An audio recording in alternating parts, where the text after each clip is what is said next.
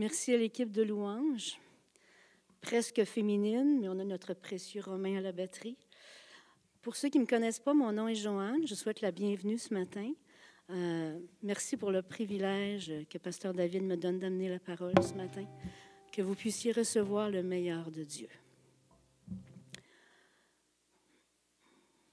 Ce matin, on va parler de quelque chose de bien précis. Depuis une semaine, dans notre Église, la semaine dernière, on a eu la vision de l'Église qui parlait du Saint-Esprit, qu'on voulait faire la différence avec le Saint-Esprit. Puis cette semaine, on a eu une semaine spéciale de prière, on a eu une semaine où on a entendu parler du Saint-Esprit, où on a pris le temps de prier Dieu. Mais ce matin, je voudrais vous faire voir quel est l'effet de l'Esprit de Dieu dans la vie de Jésus. Comment lui le manifestait? Qu'est-ce que ses actes faisaient démontrer de qui est le Saint-Esprit. Parce que le Saint-Esprit, c'est en Jésus qu'il est. Puis ses actes et ses réactions ont différents objectifs qu'on va regarder ensemble. Premièrement, enlever la peur. Deuxièmement, enlever les jugements. Et troisièmement, enlever les préjugés. Je vais vous faire tourner dans le livre de Luc au chapitre 5. Premièrement, on va parler de quelle façon Jésus a réussi à passer à travers la peur, a réussi à démontrer qu'on n'avait pas besoin d'avoir peur.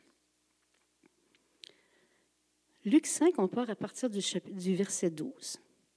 Jésus était dans une des villes, et voici, un homme couvert de lèpre, l'ayant vu, tomba sur sa face et lui fit cette prière.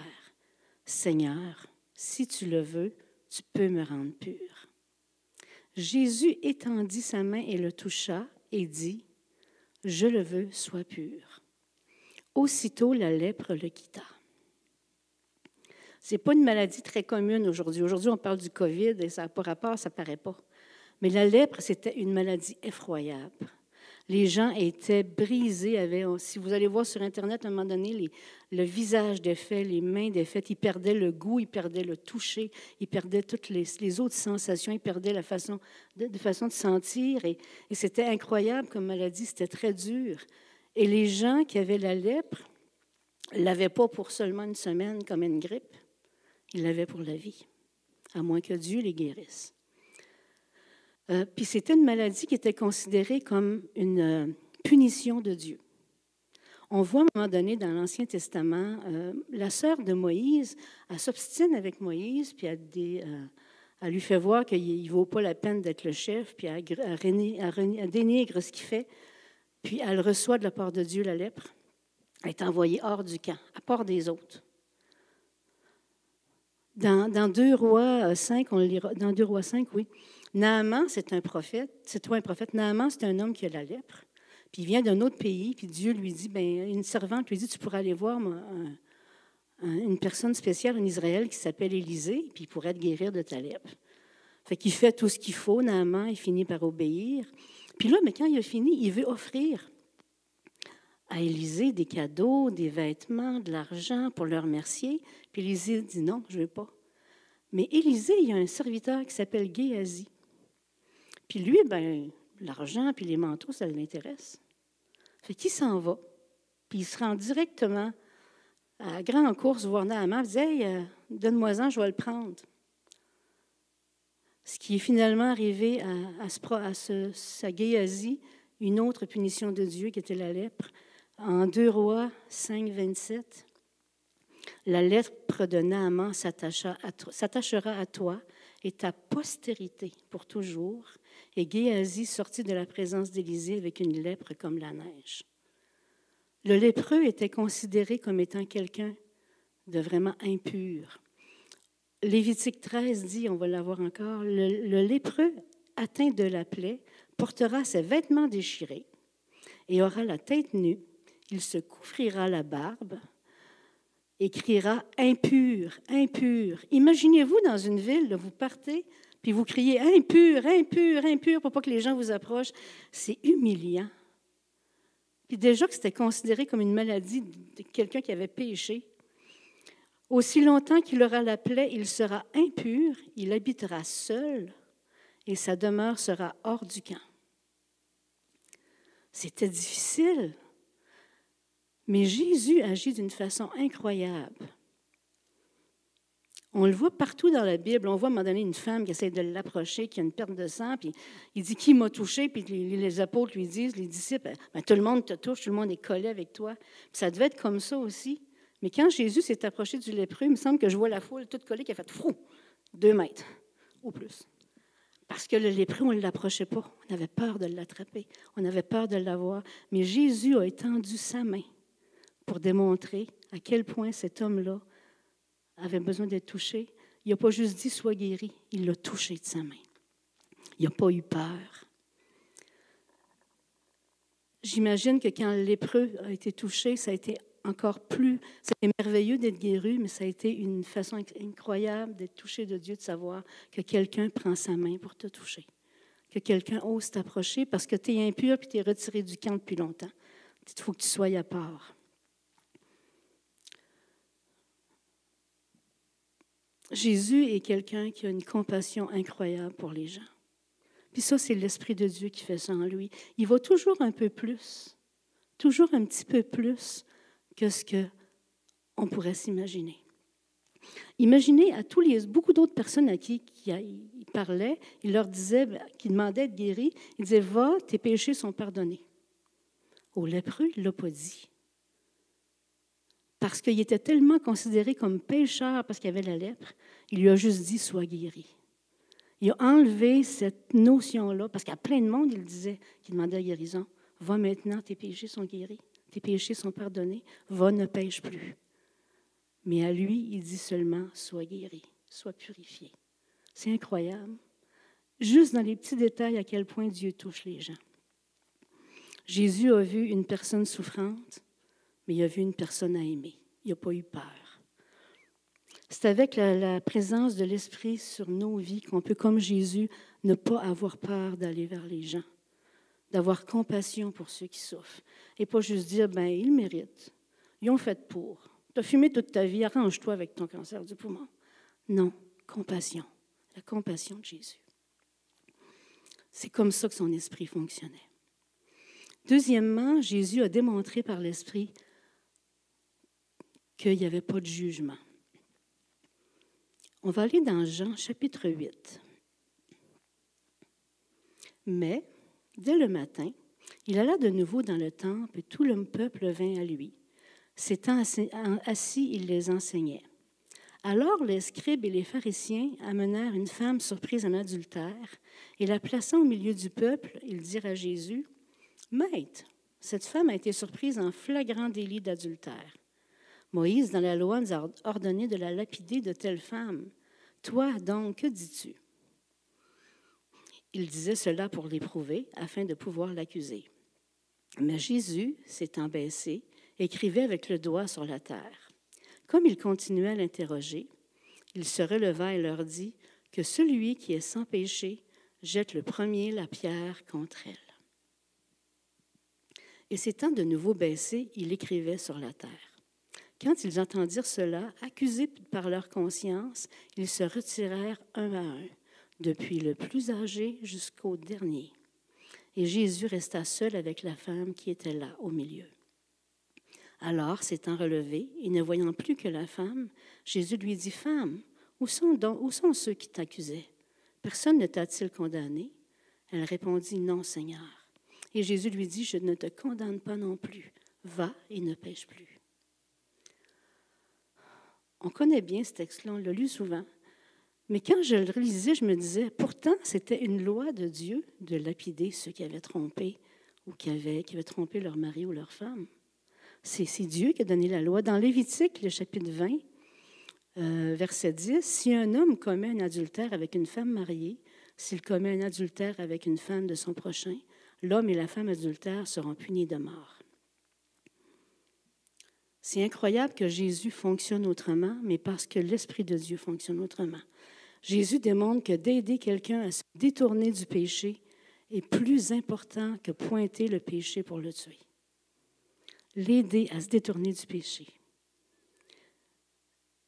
Quand je lis ce texte, je vois quelque chose qui m'étonne, c'est que les gens sont condamnés parce que Jésus dit, puis se mettent à réfléchir. Me semble que j'imagine une foule. vous savez comment c'est, un rassemblement pas content de quelque chose. On en voit des fois à la télé. Les plus jeunes, là, fougueux, là, sont les premiers qui ramassent le flambeau pour chialer, crier puis pousser dans le tas. Il y avait des jeunes puis des vieux là-dedans. Comment ça que les jeunes ne sont pas partis en premier? On s'en fiche de ce que Jésus dit, puis bac, on tire des roches. Puis que les vieux suivent. Leur conscience, l'Esprit de Dieu qui leur parle. C'est étonnant de voir à quel point l'Esprit de Dieu peut parler même à des gens qui sont contre. Il y avait du monde là, là. Il en fallait juste un pour se mettre à crier. Là. Il en fallait juste un pour ramasser une roche, puis que ça serait parti comme une folie. Mais Jésus, qui était en silence, c'est son esprit qui parlait aux gens. Et Jésus n'a pas condamné la, femme. Nous aussi, dans nos vies de tous les jours, des fois, on aurait envie de, de, crier, de chioler après quelqu'un qui fout quelque chose de pas bien, qui nous blesse, qui nous brise ou qui brise les gens autour de nous. Mais l'Esprit de Dieu nous, nous pousse souvent, doit nous pousser à pardonner, à faire du bien, à aller chercher le meilleur pour eux, à écouter ce qu'il y a à nous dire pour eux. Soyons alertes à entendre la voix de Dieu pour notre propre vie, pour nous lever, pour empêcher que d'autres soient condamnés injustement. Si une personne ou une autre attaque quelqu'un d'autre injustement, soyons alertes pour faire du bien, pour être des faiseurs de réconciliation. C'est ce que Jésus a fait pour cette femme. Le travail des cœurs, c'était son travail, mais ça devient aussi le nôtre. Puis ce n'est pas à nous à aller condamner les autres non plus. On n'a pas à aller dire Hé, lui, lui, puis elle, il a fait ci, il a fait ça. C'est à Dieu à s'occuper de parler au cœur des gens. On peut prier, on peut soutenir, on peut être avec quelqu'un pour l'aider à apprendre, mais on n'a pas à condamner. Ce n'est pas notre job. Premièrement, on avait. Euh, on, est rendu au préjugé. Mon cerveau en a perdu un morceau. Euh, Jésus aussi n'avait aucun préjugé. Dans le temps, il y en avait comme il y en a ici aussi. Les préjugés, c'est universel. Les blancs sont plus bons que les noirs, les noirs sont plus bons que les blancs, les bleus sont meilleurs que les rouges et les verts meilleurs que les jaunes. Ça. Il y en a des préjugés. Les préjugés, c'est une réalité. Il y en avait dans le temps de Jésus. Il y en avait aussi, il y en a aussi dans notre temps. Mais Jésus a traité les gens d'une façon très différente de ce que le peuple juif ou ce que les gens autour pouvaient penser. Premièrement, il a démontré à quel point les enfants étaient aussi importants que les adultes. Ça, c'était normal pour eux autres. Un enfant, ça ne vaut pas rien. Quand il sera quelqu'un d'important. On va lire ensemble Matthieu 19, 13 à 15. Alors on lui amena des petits-enfants afin qu'il leur imposât les mains et pria pour eux. Mais les disciples les repoussèrent. Et Jésus dit, Laissez les petits-enfants et ne les empêchez pas de venir à moi, car le royaume des cieux est pour ceux qui leur ressemblent. Il leur imposa les mains et il partit de là. Je regardais cette histoire-là euh, cette semaine, et je me disais, les disciples ils avaient l'air d'agir comme des gardes du corps. On protège Jésus de tout ce qui peut le déranger. J'ai déjà rencontré, il y a une couple d'années, dans une grosse foule, le premier ministre du Canada. Et les gardes du corps autour, je dis que c'était pas facile de l'approcher. La foule poussait pour aller le voir, pour aller se faire serrer la main ou prendre des, des selfies.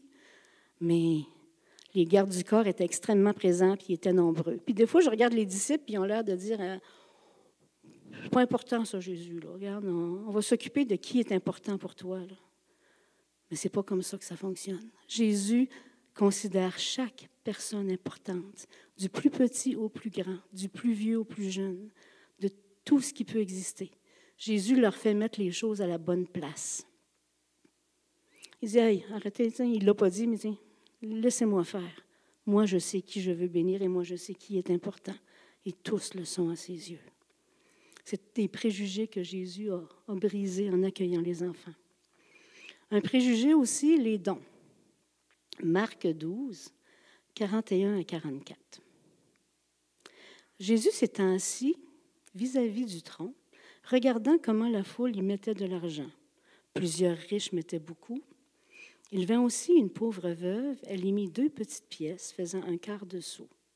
Alors Jésus, ayant appelé ses disciples, leur dit, Je vous le dis en vérité, cette pauvre veuve a donné plus qu'aucun d'eux, plus qu'aucun de ceux qui ont, mis, qui ont mis dans le tronc, car tous ont mis de leur superflu, mais elle a mis de son nécessaire, tout ce qu'elle possédait, tout ce qu'elle avait pour vivre.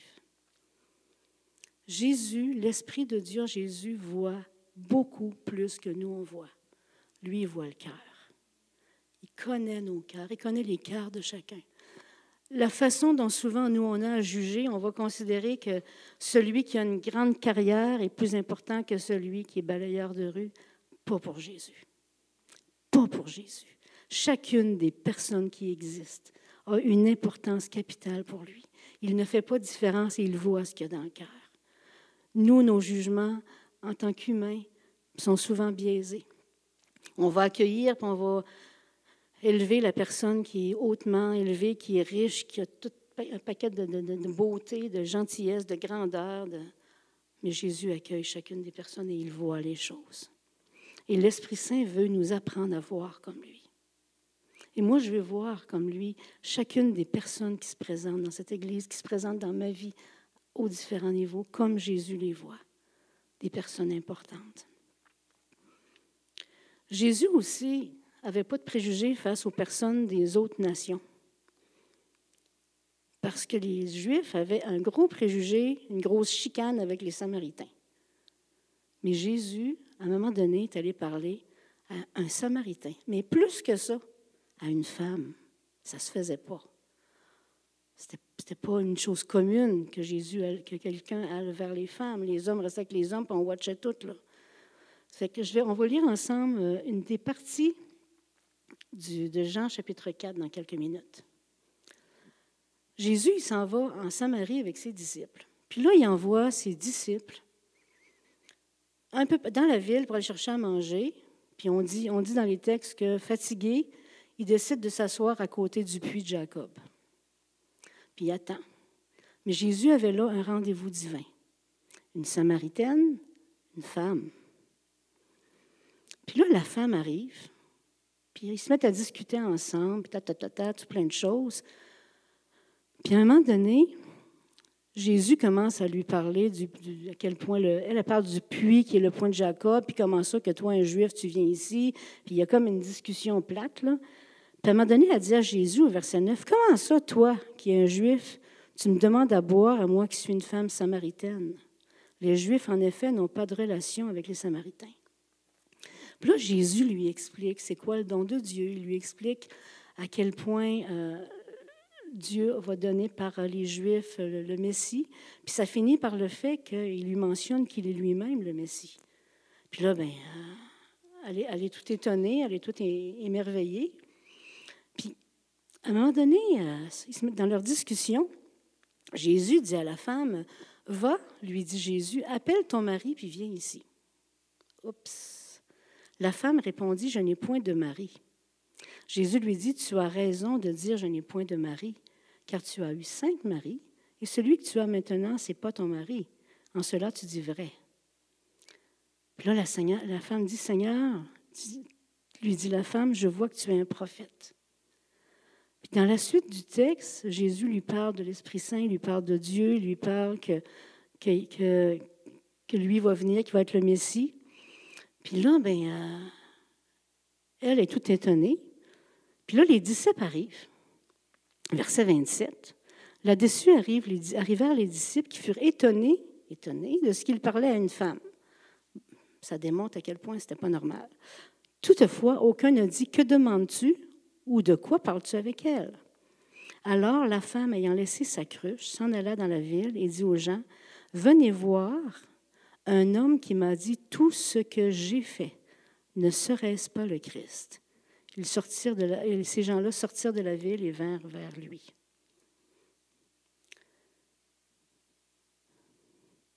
Jésus ne fait pas de cas qu'elle est samaritaine. Il ne fait pas de cas qu'elle est une femme. Parce que ce jour-là, Jésus avait un rendez-vous divin avec cette femme. Cette femme-là, là, ce qui est étonnant, c'est qu'elle ne s'en va pas dire à Jésus puis se mettre en chicane. Hey, euh, tu te prends pour qui pour dire ce que j'ai fait? Sais, il me semble qu'être humain, euh, c'est comme l'automatique. Quelqu'un dit Ah, tu as fait ça, ben, toi, tes oignons. Mais elle ne fait pas ça. Elle s'en va à toute vitesse dire Regardez, il a dit ce que j'ai fait. Elle reconnaît que c'est elle qui a qui a vécu ça, qui a fait ça d'avoir plusieurs maris parce que ce n'était pas vraiment la norme, ce n'était pas vraiment bien vu non plus. Mais elle ne se gêne pas pour y aller. Parce que Jésus a révélé quelque chose en elle, l'Esprit Saint a révélé quelque chose en elle, puis elle ne s'est pas sentie condamnée. Elle, a été capable de le prendre pour aller chercher, aller dire aux gens à quel point Jésus était quelqu'un d'extraordinaire. Puis ça, c'est la façon de faire de Jésus. Pas une façon pour condamner, une façon pour toucher les cœurs. Soyons honnêtes, quelque part, on a, toujours des préjugés face à différentes personnes ou, ou différentes situations. C'est, on ne pense pas de la même façon que tout le monde, souvent. On, a appris à grandir avec Dieu, on a des, façons bien claires de marcher, mais il y a des gens différents qui ont besoin d'entendre parler de Dieu. Parfois, on a, peur même d'être contaminé. Ouais, mais il est tellement. J'ai déjà fumé, puis il est fumeur jusqu'aux yeux, ça va me donner envie. Ah, soyons pas contaminés, on a la force de Dieu en nous. Cette femme-là a commencé avec Jésus une discussion oragante puis quand, quand Jésus lui a parlé de son mari, de ses maris, elle a juste été touchée par l'Esprit de Dieu. Puis ce qui m'éblouit encore le plus, de ce qui, ce qui touche, de, ce qui me touche le plus, c'est qu'elle est allée directement voir les gens. comme je disais tantôt, venez voir un homme qui m'a dit tout ce que j'ai fait. C'est incroyable, ça. Parce que Dieu n'est pas comme nous. Il va, il accuse pas. Il va toucher les cœurs pour les changer. il faut que l'Esprit de Dieu, il faut l'Esprit de Dieu pour que Jésus soit capable de dévoiler quelque chose dans nos vies et que ça nous fasse du bien plutôt que de nous rendre complètement dingues. Il faut l'Esprit de Dieu pour ça. Euh, beaucoup de personnes peuvent vivre des échecs multiples, des relations multiples, des travails qui perdent, des difficultés. Puis on va toujours, on a facilement en tant qu'être humain dire Ah, je pogne toujours des mauvais boss ou je pogne toujours le mauvais mari. Mais d'être capable de reconnaître j'ai un problème. Puis c'est ça que Jésus a été capable de faire voir à cette femme, sans même, on dirait qu'elle ne s'en rend même pas compte à quel point Jésus, l'Esprit Saint agit en sa vie. Cette femme a dit tout ce que j'ai fait parce que l'Esprit Saint a travaillé dans sa vie. Vous savez, je, lisais ces textes-là cette semaine, puis je pensais aux pharisiens, puis aux hommes de Dieu du temps, le, le Sanhédrin, les pharisiens. Puis eux autres, il avait l'air tellement dur, toujours en train de chercher une façon de dire, euh, Jésus faisait des choses, puis il n'était pas d'accord. Jésus pardonnait, il était fâché. Jésus guérissait, il ne le prenait pas. je me suis dit, pourquoi? C'était eux qui étaient les porteurs de la parole de Dieu. C'est eux qui avaient été appelés, qui avaient été choisis par Dieu dans le peuple d'Israël et qui, qui continuaient à proclamer la parole. Puis je me suis dit, ils sont devenus endurcis, ces gens-là. Ils sont devenus endurcis parce que ce qui était important de tenir droit passait avant ce que les gens étaient. Il y avait besoin de recevoir cet Esprit de Dieu-là. On l'a vu dans ce peuple-là pour les apôtres et pour le, reste du monde, à quel point ils ont été touchés par l'Esprit de Dieu, à quel point ils ont vu des choses extraordinaires se passer. Tous ceux du peuple d'Israël qui sont tournés vers Jésus ont complètement changé la face du monde. Mais les pharisiens étaient tout le temps difficiles. Je me suis dit, c'est tellement facile de devenir, parce que plus tu, plus tu grandis dans l'Église, plus tu es là depuis longtemps, c'est facile de devenir une, colonne droite, d'avoir des principes, des principes bien précis. Mais est-ce qu'on a cette souplesse-là, à travers nos principes, d'aller laisser Dieu nous toucher, de laisser Dieu nous parler, de laisser Dieu nous changer? Je pensais à ça cette semaine comme euh, une, image qui m'est venue. J'ai un frère qui est cordonnier, puis j'ai souvent joué dans ces, tiroirs de cuir. Il y a des petits cuirs fluettes qu'on utilise pour faire des vêtements de femmes ou des sacoches. Il existe des gros cuirs épais d'un huitième de pouce avec des, solides. Je, comparais ma, vie, la vie chrétienne de quelqu'un qui est solide en Dieu, à un cuir solide qui n'est pas facile de, le briser. Mais euh, il y a deux ans, j'ai acheté des bottes en cuir, des super bonnes. Ce n'est pas dans un magasin à grande surface. Puis un an après, il était troué. Là, je vais voir mon cordonnier préféré, puis là, il me regarde dans les yeux. Puis il est sérieux, mon frère. Il dit T'as-tu mis de l'huile dessus Non. La seule façon que dans notre sécurité, dans le fait qu'on est, est solide en Dieu, qu'on peut toucher les autres, c'est qu'on soit bien huilé. on va être souple. Parce que quand on est percé, il rentre des choses pas bonnes, et il sort des odeurs bizarres. Les deux. Mais Dieu, quand il nous remplit de son Saint-Esprit, quand on le laisse nous toucher, il va changer les choses. Puis soyons honnêtes, on a tous quelque part des peurs. On a tous quelque part des, jugements sur certaines situations, sur certaines euh, choses qui se font dans ce monde. On a tous des préjugés. Et le monde a changé, là. Tu sais, dans le temps de Jésus, euh, il y avait des choses qui étaient difficiles à prendre. Il y avait les, prostituées, il y avait euh, des, malades, il y avait des, colères, il y avait des chicanes, il y avait des vols, il y avait toutes ces choses-là. Puis il y avait des gens qui étaient différents, il y avait d'autres peuples. Mais quand je regarde comment fonctionne notre monde maintenant, c'est extrêmement différent aussi.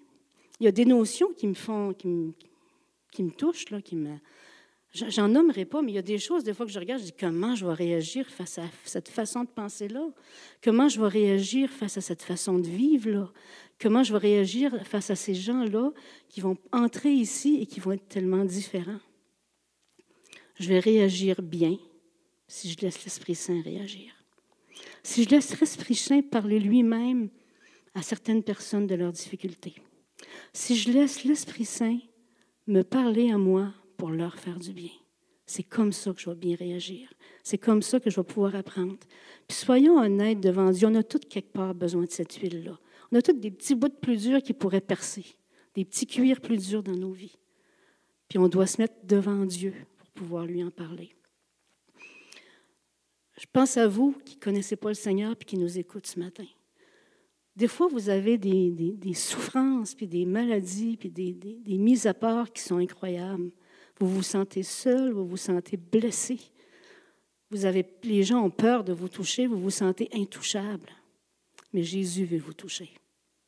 Jésus veut vous toucher de tout l'amour qu'il a. Je pense à ceux d'entre vous qui vous sentez différents, qui avaient échec par-dessus échec à n'importe quel niveau de votre vie. Échec sentimental, échec monétaire, échec travail, échec relation avec d'autres, échec dans la famille. Dieu veut répondre à vos besoins. Dieu veut vous toucher. Parce que Dieu est conscient de ce que vous vivez, puis veut vous faire sortir de ces échecs-là, de ces souffrances-là. Vous vous sentez à part, Dieu veut vous faire entrer dans sa famille. Puis je, pense que nous, en tant qu'Église, qui sommes prêts à être transformés, puis constamment huilés par le Saint-Esprit, par son onction, parce que lui pense, parce que lui fait, on va devenir des gens qui vont pouvoir vous faire du bien. Vous savez, l'Église va ouvrir prochainement. Inscrivez-vous, venez, osez. Puis si c'est une trop grosse marche, écrivez. On a sur le site de l'Église l'adresse de, l'Église, euh, email, on a le téléphone. Préparez-vous que quand cette fameuse pandémie-là va être finie, à être accueillis dans une Église. Préparez vos cœurs, préparez-vous à venir et à goûter comment Jésus transforme les cœurs. Il y a beaucoup de choses que Dieu veut faire. Il y a beaucoup de choses que Dieu veut faire pour vous, pour nos vies en tant qu'Église, mais pour nous, nous, ce qu'on a à faire pour vous. On est prêt à vous accueillir, prêt à vous aimer. Les apôtres, quand, ils sont partis après la mort de Jésus, mais partout dans le monde, ils ont découvert, ils ont des, des, civilisations absolument incroyables, et des difficultés qu'ils ont vues. Chez les Romains, c'était des orgies. Les gens qui se qui, se donnaient à Dieu ont eu besoin d'apprendre, puis ont eu besoin de changer. Mais ils ont changé, ils ont grandi, ils ont, fait une différence sur la face du monde. Il y a certains peuples où pour adorer Dieu dans les temples, c'était des prostituées sacrées. Bien, quand on parle de sexualité aujourd'hui, ben, il y a aussi des différences. Mais on n'est pas là pour juger. Puis Jésus et ses disciples n'ont pas jugé, mais ont amené par l'Esprit de Dieu des gens à être aimés de Dieu, à toucher Dieu, à grandir. On va voir des choses différentes, mais on va voir Dieu agir d'une façon extraordinaire. Qu'on ne laisse pas, en tant que chrétien, notre peur empêcher les gens de venir à Dieu. Mais que ceux qui veulent venir à Dieu ne laissent pas leur différence, leur crainte, leur culpabilité s'empêcher de venir à Dieu. Il y a du bien à faire pour vous.